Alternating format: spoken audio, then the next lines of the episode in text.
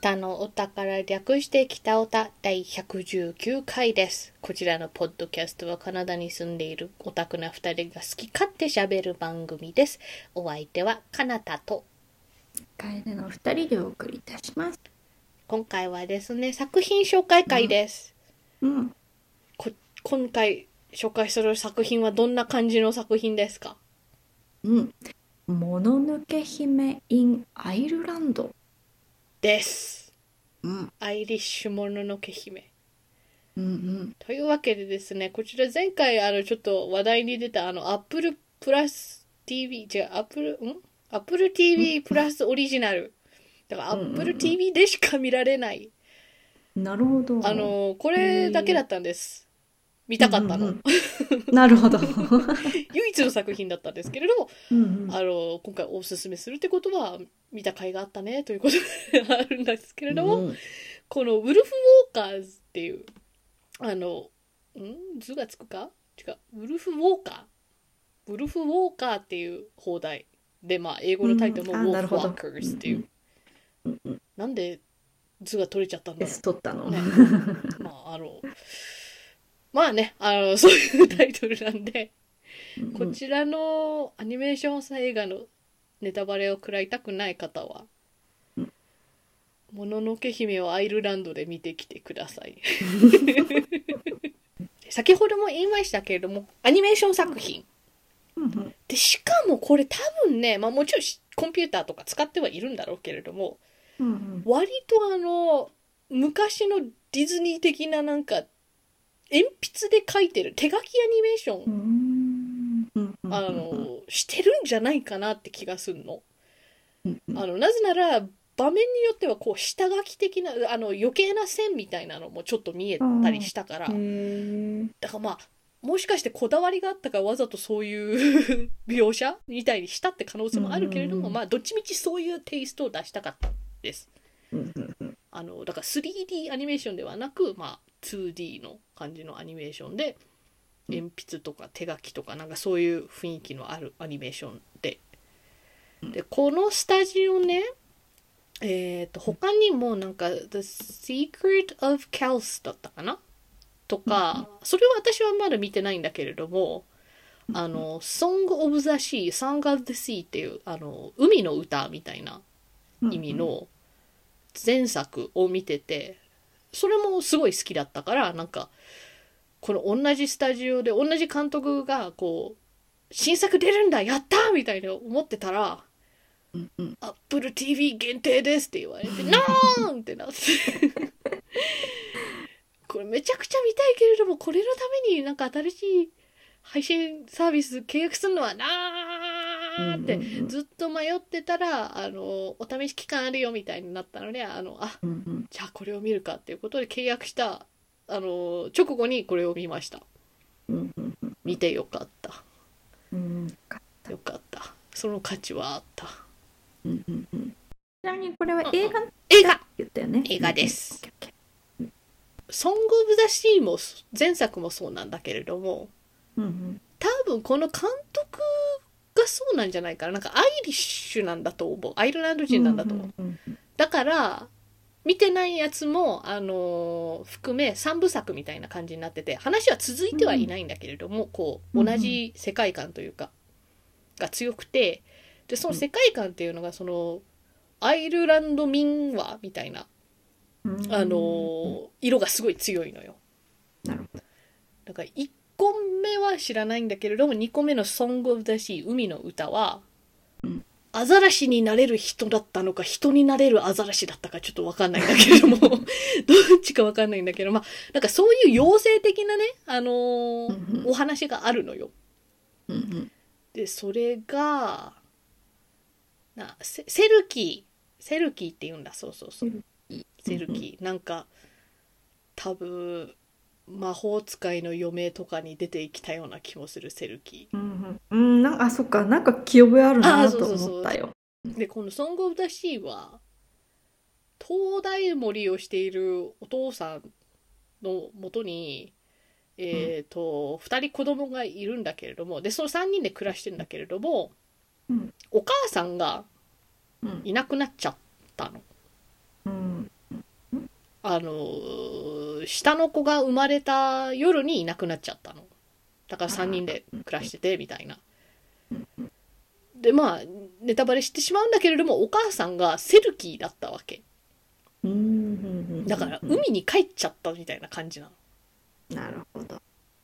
でもまあまああの海に帰ったみたいなそういう不思議存在でもあるんだけれども現実の感情とか話とかとリンクさせるとこう亡くなった妻を受け入れられないで悲しみのまま生きている家族みたいな方がねちょっとメインテーマなんだよね。だからそうその家族をその理由がお母さんがいなくなってしまった理由がセルキーだったからみたいな神話的なあの要素とくっつけてはいるんだけれどもだからこのそそういうなんだろう現実にある状態をこううまい具合にそういうちょっと不思議少し不思議みたいな神話と混ぜてでも人が共感できるような感情を描くみたいなそこのリンクがうまいなって思って。あとあの「ソング・オブ・ザ・シーの」あのにはアザラシいっぱい出るんだけれどもうんアザラシのあのキョトン顔が可愛いっていうのもある。だから絵もね 非常に可愛い結構図形を図形っぽい絵っていうかなんか丸とかなんか三角みたいななんかそういう分かりやすい絵本みたいな絵柄でそれもこの民話的モチーフとすごい相性が合う絵柄だなと思う。そちらが出したこの新作ででちなみにもう監督自身が3部作って言ってるからこの後アイルランド的なのからもしかしてちょっと離れるかもしれないんだけれども。うんそれがこのウルフ・ウォーカーっていう。でそのまま直訳するとなんか狼狼がねウルフでウォーカーっていうのは歩くものみたいなうん感じなんだけれどもこうなんとなくくっつけるとやっぱり狼に化けるもの的ななんかニュアンスがあるんだよね。でその言葉のニュアンスの通り狼になれる人間なのか人間になれる狼なのか ちょっと分かんないんだけれどもそういう存在があのメインに据えられてるお話なんです。このオレンジ髪の子が？このこのデザイン良くない？なんか髪の毛ふっさふさでさ、なんか動きもねすごいいいんだよね。こうニュルンってその髪の毛がねくっついてくんのほうほうだからアニメーション的に動きも考えたらこのキャラデザはすごい正解だと思うんだけれどもうんうんまあそうです。この子が森に住んでいる狼。狼人間。うんうんうん。だからもののけ姫みたいでしょ？あ確かに。でもあのちょっと違うのはこの子のお母さんもそういうウルフウォーカーだから、うん。でウルフウォーカーっていうのはその森の狼をこう統治するもの的な存在らしいのよ。なるほで人間の体が眠っている間に狼になれるみたいな仕組みなの。どそれでこのもう一人の金髪の子はねあのうんうんイングランドから来た女の子で、うんお父さんと二人で来たの。うんでこう新しく来たイングランドの子だからもうそこにすでにいたなんかアイルランドの村の子たちにはいじめられるってなんか馴染めないでいるわけ。でお父さんが森をこう開拓するために来た人で、ってことは森を伐採するにはまず狼をどうにかしなきゃいけないのよ。うんハンターなんですよ。なだからこう金髪の子はね、うん。あのお父さんみたいに私も立派なハンターになるんだみたいな。感じで、それであの村の子たちが一緒に遊んでくれないからお父さんの仕事に勝手についていて私もできるってことを証明しようみたいな。森の中にうん。行ったら迷子になるんですよ。うん。やったことないから。行ったことないから、そしたらなんかこう普通の人は通れないなんか道みたいなのを通ってしまってうんうん狼たちとこの赤髪のウルフウォーカーにおの子に会うんですよ。なるそれでなんかちょっとあ人間だ人間が来たぞみたいな感じで意地悪されつつでもちゃんとこう、元いたところに戻してあげるわあげるの。なんかそんな感じでちょっとこう出会い最悪なんだけれどもなんとなく仲が良くなってって。でそこで分かるのがお母さんがいるってウルフォーカーの子にね。お母さんがいる、でもお母さん眠ったままで起き起きなくなっちゃったんだって。だから本当はこうだんだん森をね伐採していってるっていうの知ってたからあのどっか別のところに引っ越したいって思ってんだけどお母さんを置いて引っ越せないだからここにとどまってるんだみたいな、うんいうわけですよ。でこのウルフウォーカーの子はなんかずっともう森で住んでんだけど金髪の子はだから森にも遊びつつでもこうちゃんといい子に育つためにはここ台所で手伝いとかするんだよみたいななんかそういう新しい環境にもぶっ込まれるわけ。でそこでわかるのがなんかでっかい檻を見つけんのお城の中に。檻？つまり？ことは みたいななるじゃん。だからなんかそういうミステリーもあって。あ、で、あの、助けてもらった時に、そうだ。その、ちょっと、わざとじゃないんだけど、金髪の子が暴れてたから、うんなんか、狼の姿でこのオレンジ髪の子はね、あの、助けたんだよね。なんか、罠に引っかかってたところ。うんその時に、間違えて、引っかくか噛むかなんかしちゃったの。うんそしたら、その晩、金髪の子が眠ったら、狼になっちゃったんですよ。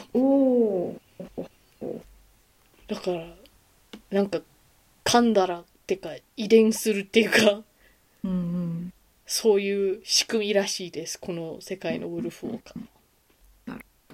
だからなんかこう、この金髪の子がもののけ姫でいた、要するに、明日か的な感じで、こう、こう、文明と自然、だから街と森の間でなんかう、んせめぎ合う感じの存在になるのよ。なんかやっぱテーマ的にはね、もののけ姫と似てる部分はね、やっぱ多いなってうん思うの。なんかそういう、先にあった自然とそれを破壊して文明を広げていく人間みたいな。うんどっちを取るんだみたいな。割とディープなお話そう。暴力表現とかは、あの、まあ、村を襲ったりとか、なんかそういうのはあるんだけれども、そういう表現は、こう、あんまり怖くないっていうか、うんうんこう、こう、実際、もののけ姫みたいに腕が飛ぶとか、そういう描写はないんだけれども、でも多分、なんか、あんまりちっちゃい子にはちょっと怖いんじゃないかなって気はする。だからないくつぐらいの子向けなんだろう。なんか「ソング・オブ・ザ・シー」もね。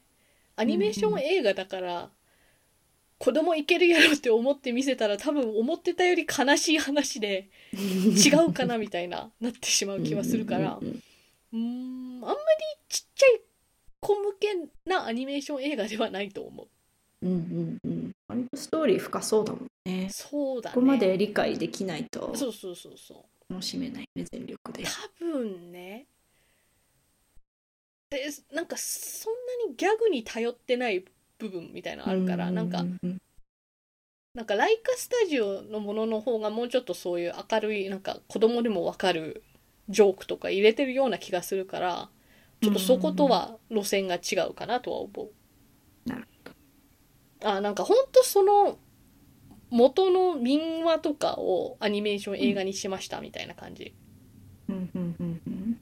児童向けですっていう風にアレンジはしてないんだと思う。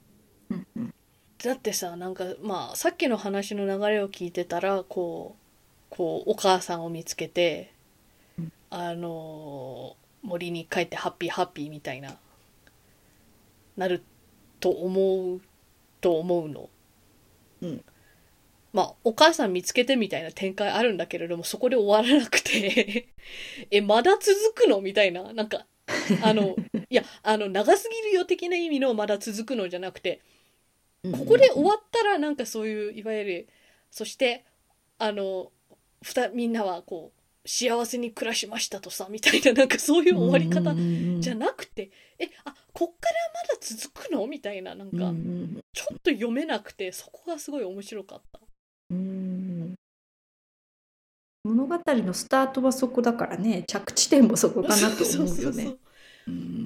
だからなんか、ゴールがさ、最初から見えていって、なんかそこにたどり着く気持ちよさみたいなのもあるけれども、そうじゃなくて、その謎は解いて、さらになんか別の問題提起をしてみたいな、うんストーリーの展開の仕方はもうちょっと大人だと思うの、やっぱり。うん。最後はね、ちょっとネタバレしたくないんだけれども、うん。ちょっと多分、なんかす途中で皆さんが想像してるような終わり方ではないんじゃないかなと思う。なんかそこまで突飛でもないんだけどね、もちろうんん。でもこう、なかなかビタースイートエンドみたいな終終わり方じゃないかなと思うの。へーって思った。だから終わり方はちょっとまた、もののけ姫とは違うんです。うんうんうん気になるわあ。でもそこがいいみたいな、なんかグダグダエンドとかではないんです。うんうんやっぱり最後は綺麗に決断してこういう方へ行くみたいな、そういう終わり方ではあるから、なんか、でも、へえ、こう、やっぱり、アニメーション映画だし、なんか、主人公の子たちも多分10歳、12歳ぐらいのさ、うん子ちゃん。だからなんとなく子供作品かなみたいな、思うんだけれども、うんうんなかなか子供っぽくない決断の仕方かなってちょっと思った。なるほどね。で、どっちかというとね、この金髪のこの町に住んでたウルフハンターの子供、うん。あの、の方が主人公でね、うん。結構葛藤するんだよね。うんうんうん。なんかまずそもそもさ、その、やっぱり、ウルフをハントするお父さんを持っているから、ウルフ、あの、狼イコール悪いものみたいなうん。単純な図式から始まるんだけど、そっからその、もののけ姫に出会うことによって、あれそんなに悪いことではないのかもみたいになるとか、で、その実はお城でお母さん捕らえられてるってことはあっちが悪いものとかなんか、いやでも自分はこういう立場だからこうみたいなことになったり、で、自分もウルフウォーカーになったことにより、要するに他人事じゃなくなっちゃうわけじゃん。なるほど確かに。夜寝てた時にね、自分が狼になってたから、うん。あの、お父さんお父さんって言ったら、狼だ！ってことで、街の中にどうやって狼が出てきたんだろうみたいな大事件になっちゃうのよ。ね。そこはなんかちょっとあの、東京グールとか吸血鬼ものとかにあり、あるような、なんかそういう変身的な要素もありの。うんうん。結構成熟したストーリーだとは思うし、その、金髪の子のなんていうか、その心境の変化とかなんか、わかんなさうん。みたいなのが、あの、うまく表現されてる作品かなって思う。立場とかもねいろいろ考えるっていうのも大人な感じがするよね。あそうそうそうそうでやっぱりさっきも言ったけどねこのウルフォーカーのオレンジ髪のこのデザインがすごいいいのようんうん髪の毛の量が多いうん。可愛いんだけれどもななんだろう野生味を表しててその金髪の子とのキャラクターの対比的な意味でもすごいちぐはぐ感が出ててなんか金髪の頃がもうちょっとスラッと三角形とかをイメージ多分してる感じなんだよね。うんうん。なんかそれと比べたらこの丸いあトロール感があるよね。あのほら。あのトロールドール的な。あれとちょっと似てはするんだけれども森の中を駆けていく時とかやっぱ髪の動きがすごいうんうん。いい。だからこれは本当もうこの動いてるところを見ていただきたい。うんうんうんうん。緑に映えそうな。ああそうそうそう。ね多分ね。うんそういうデザインチョイスもあるよね森の中だから、あとやっぱりほらアイリッシュだから。ああそっかそっか。全アイルランド人が赤髪ってわけではないんですけれどもアイルランド人の特色として一つ挙げられるのはやっぱりあのオレンジ髪だよね。うんうん。あのほらラッキーチャームズっていうシリアルがあるじゃん。あれのマスコットキャラがレプラコーンって言ってねあのうんうんなんか金貨とかがすごい好きな小人みたいな妖精的な存在がいるんですけれどもそれがマスコットなんですけれども、まああのこのシリアルのマスコットになる前はこう普通にそのアイルランド民話から出てきた妖精でして、なんか多分そういうイメージでそのラッキーチャームズのシリアルのあいつもオレンジ赤髪なんだと思う。だからまあそうそういう多分チョイスでもあるとは思う。ああとあの多分声優さん本当にアイルランド人とかなんじゃないかなわかんないけれどもあのその英語のアクセントも非常にアイルランド色が強くて、さらにだからなんかこの民話に迷い込んだ感がうん出たなとは思う。そういうアクセントで思い出したんだけれども、うん。私はまあ今のね、このアイルランド民話映画だし、みたいな意味で、こう、アイルランドアクセントがあったって今言いましたけれども、うん。なくてもまあ、減点はしないのよ。うん。わこの作品からね。あったら加点はするけど、なかったら別にまあそういうチョイスなのかなとか、うんうんあと、あの、作られた場所によっては、まあ、まあ、そういう俳優さん雇えなかったのかなみたいな面もあるし、うん。そこまで減点にはならない。でも、この間、友人と話してる時にね、うん。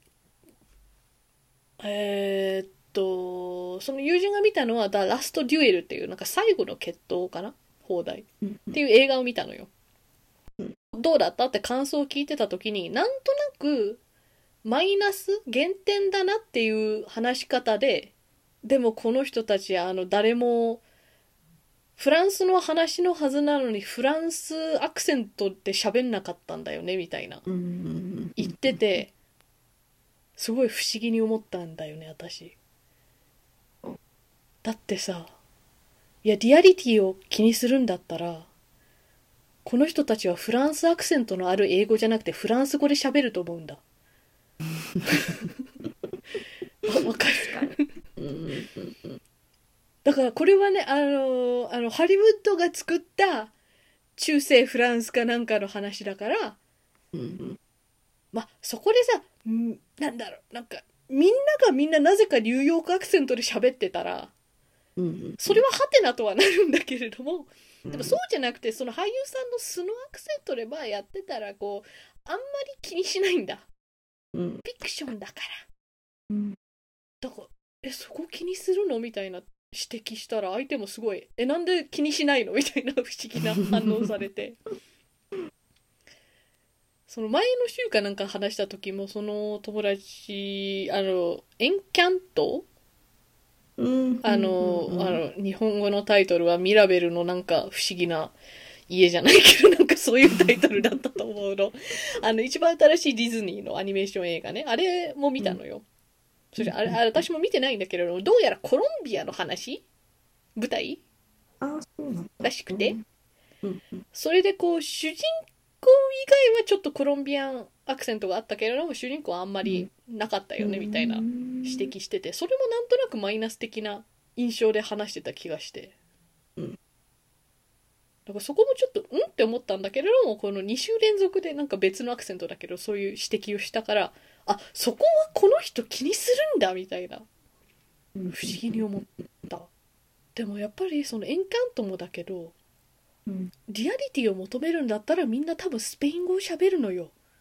コロンビアは確か公用語スペイン語だと思う。うん。ってことはこのディズニーがつくのは英語が一番最初じゃん。なぜか。うん。でもちろんその他の国に輸出する時はそれぞれの言語にしたりするけれども制作チームは基本的に英語で多分作ってると思うのよ。うん。そういう作品をキャストするときに、うん。あでもね確かあの主人公はあのあのブルックリン99のローザを起用してるらしくて、であの人がそういう南米バックグラウンドではあるから、うんだからなんかそういう人を起用したみたいな時点で私は割ともうよよ良いじゃんみたいな。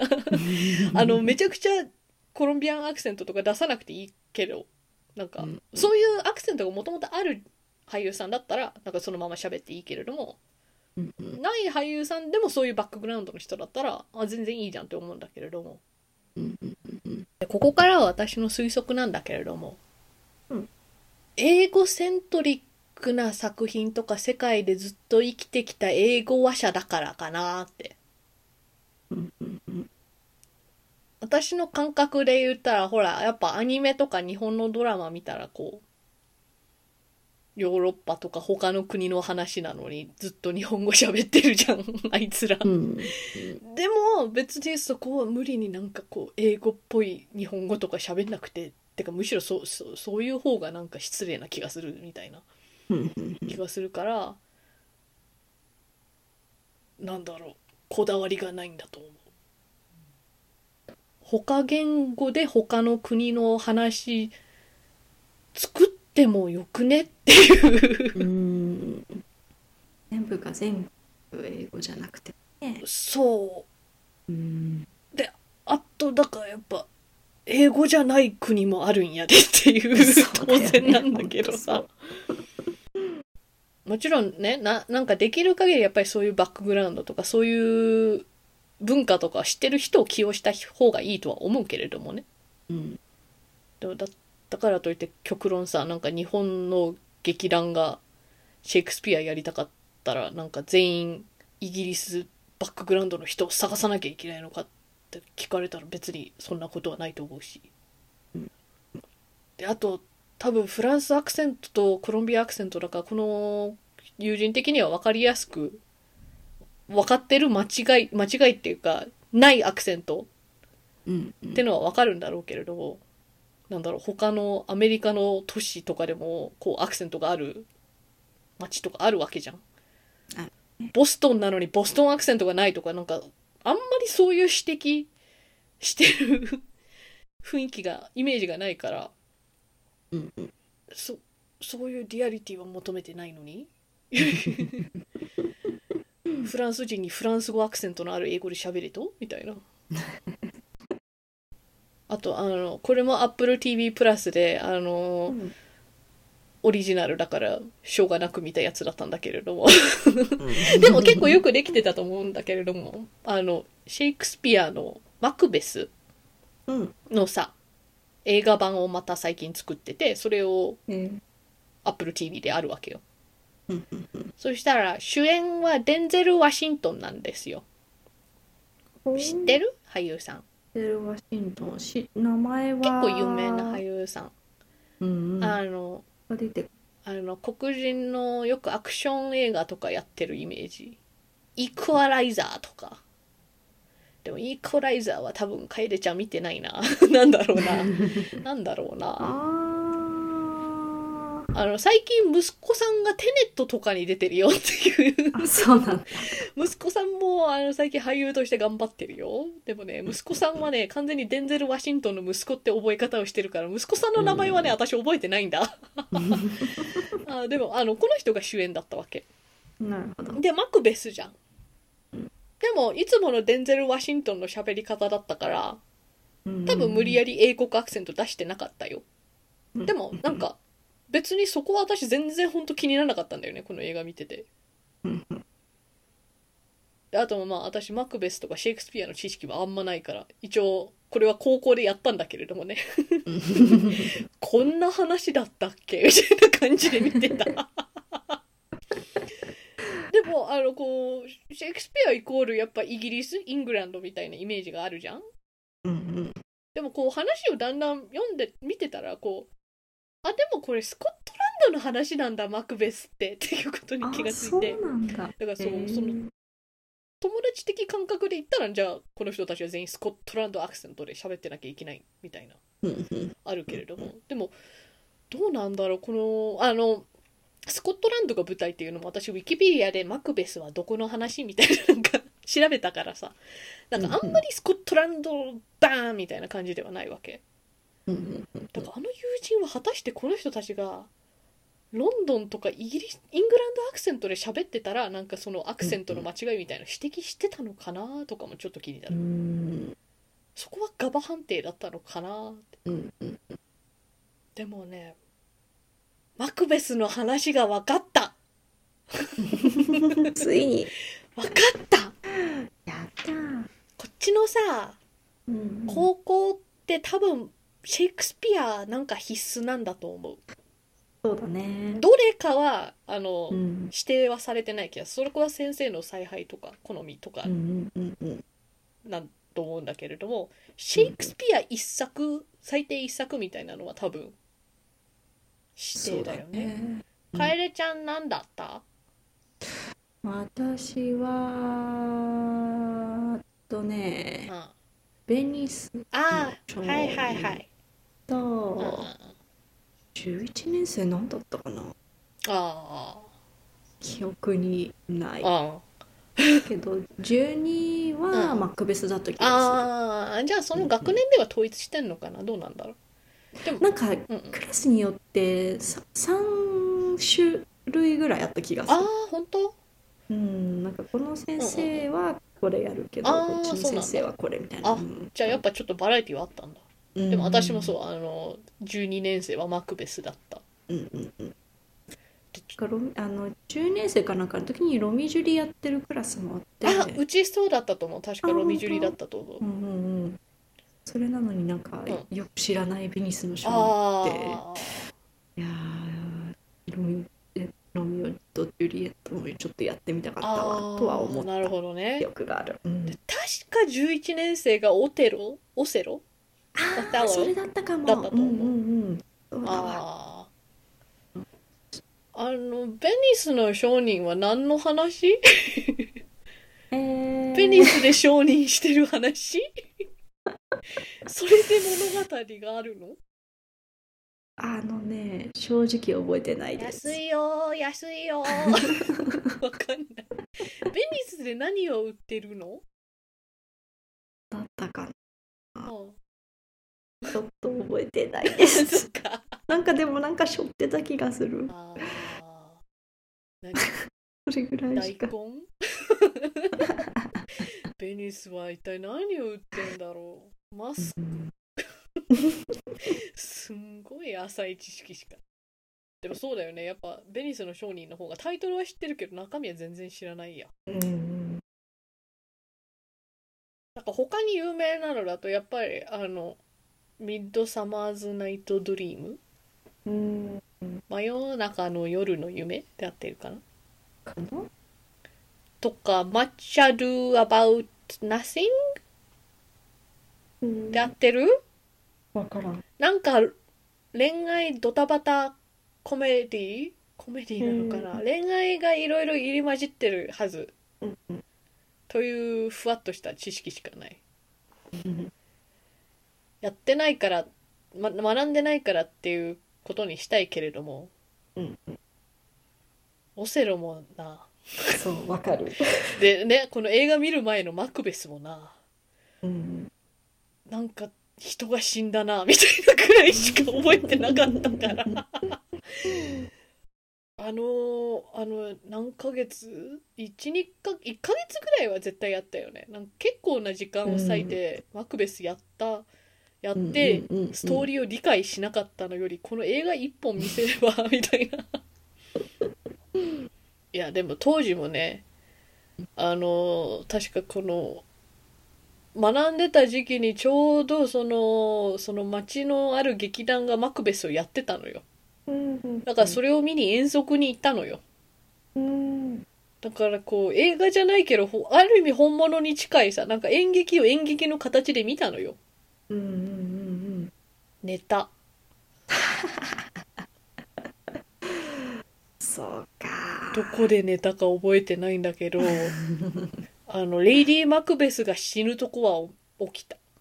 あ起きた、ううんんうんうん。あクライマックスやん。みたいな。なんか。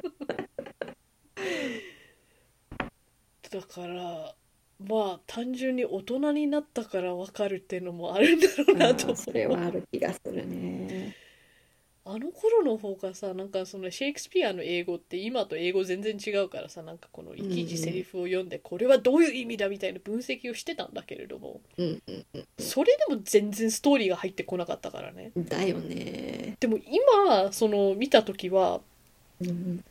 ぶっちゃけ何言ってんのかよくわかんないんだけれども みたいなとこは多いんだけれどもなんていうかこのこの映画だからねなんかその映像の方とかうんうんなんか緊迫感とかなんかそういうのそういう空気を読んでうんうん。こういうことかみたいな。理解できたのよ。何言ってんのかわかんねえけど。なった。頭良くなった。気がする。で私的にマクベスを要約するとうんめっちゃ出世したかったけど、うん。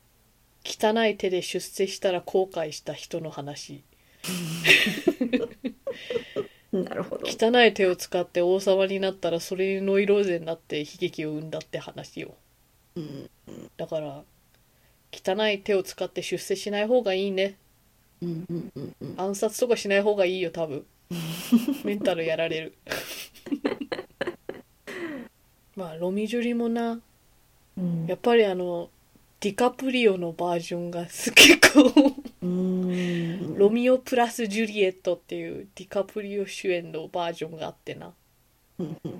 それでもふわっとしかなんかなんか恋に落ちて死んだふりしたら本当に死んじゃってうん起きたら死んでて悲しくて死んだオセロはあれだよなあの時代の黒人は大変だったなっていう。うん。うんうんそういう印象しかないからなんかこう悲劇だよね一応。そうだね。でも具体的なストーリーはあんまり覚えてないんよ。うんうん。あとあのやっぱシェイクスピアといえば to be or not to be うん that is a question だけれども。うんうんハムレットだったのかマクベスだったのかずっとちゃんと覚えてなかった。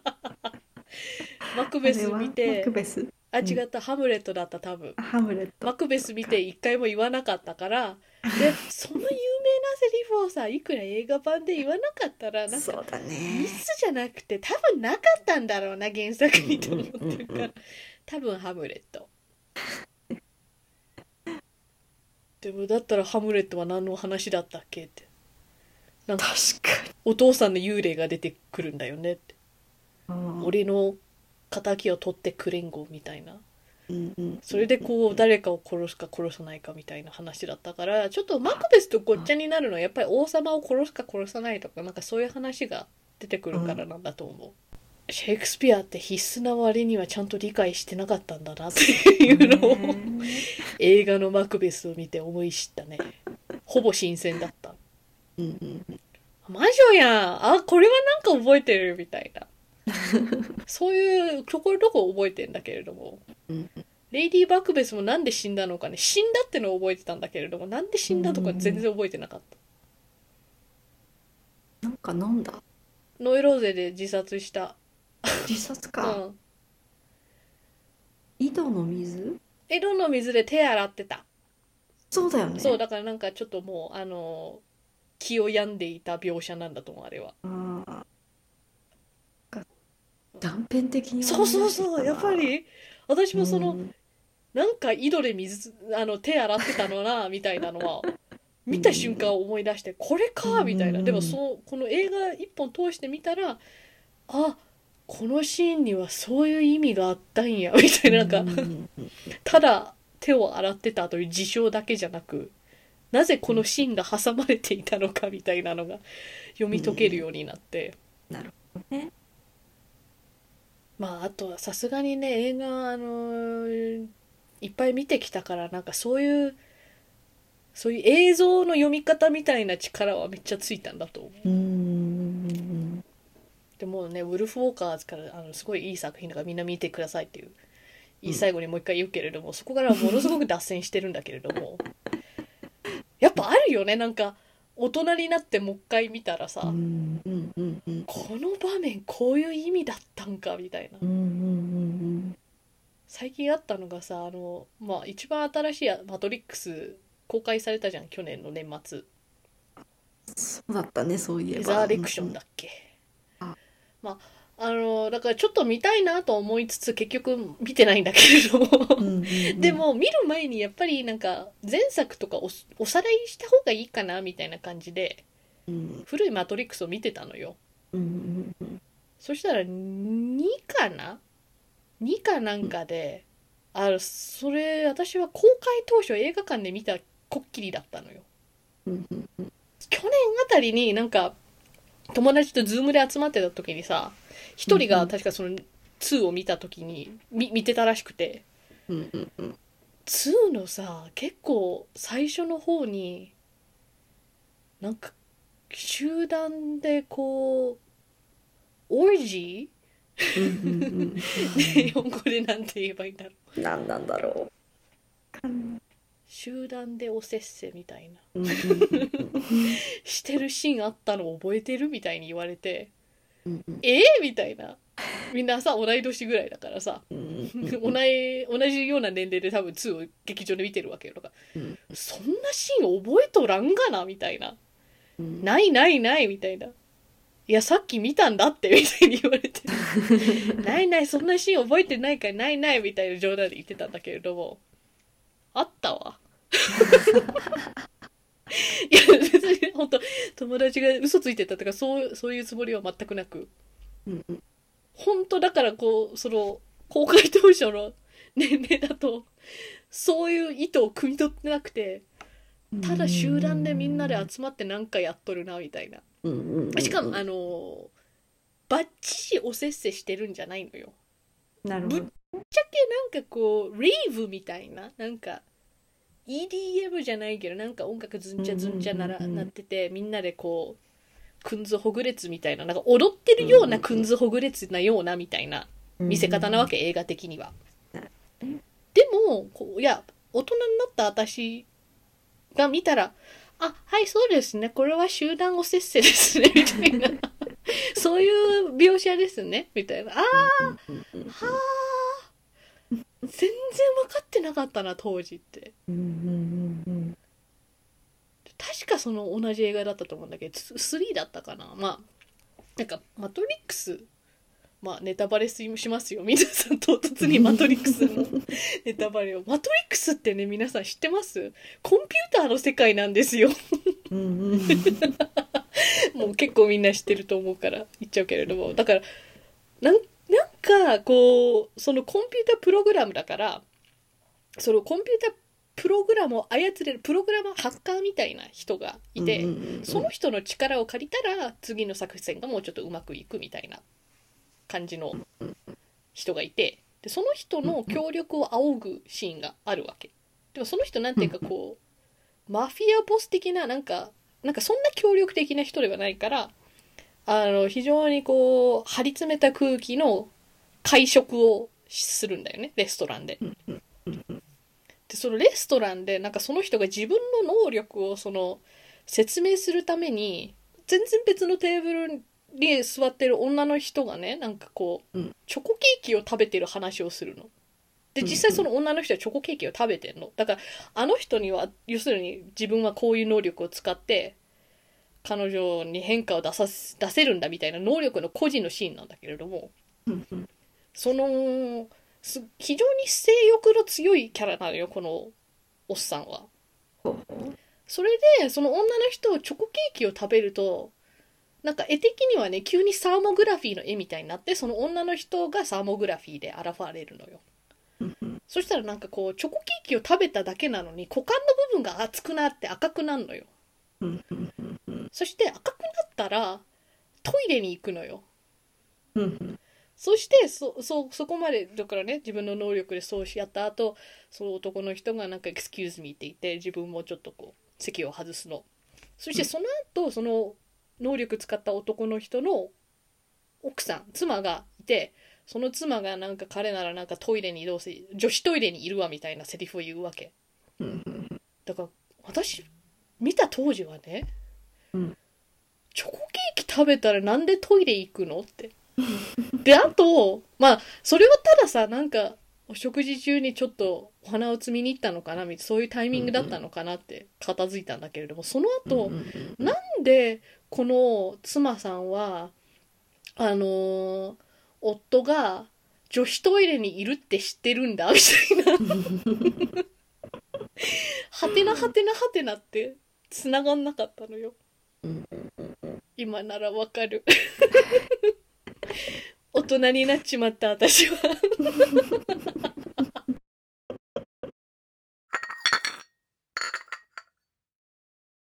えー北オタはお便りを募集しています。うん。Twitter でハッシュタグ北オタでつぶやいてください。ん。ではお相手は楓と。かなたでした。それではまた次回。さようならなんか何回か前に謎お菓子の話をしたじゃんなんか、うん、なんかインドの甘いやつ。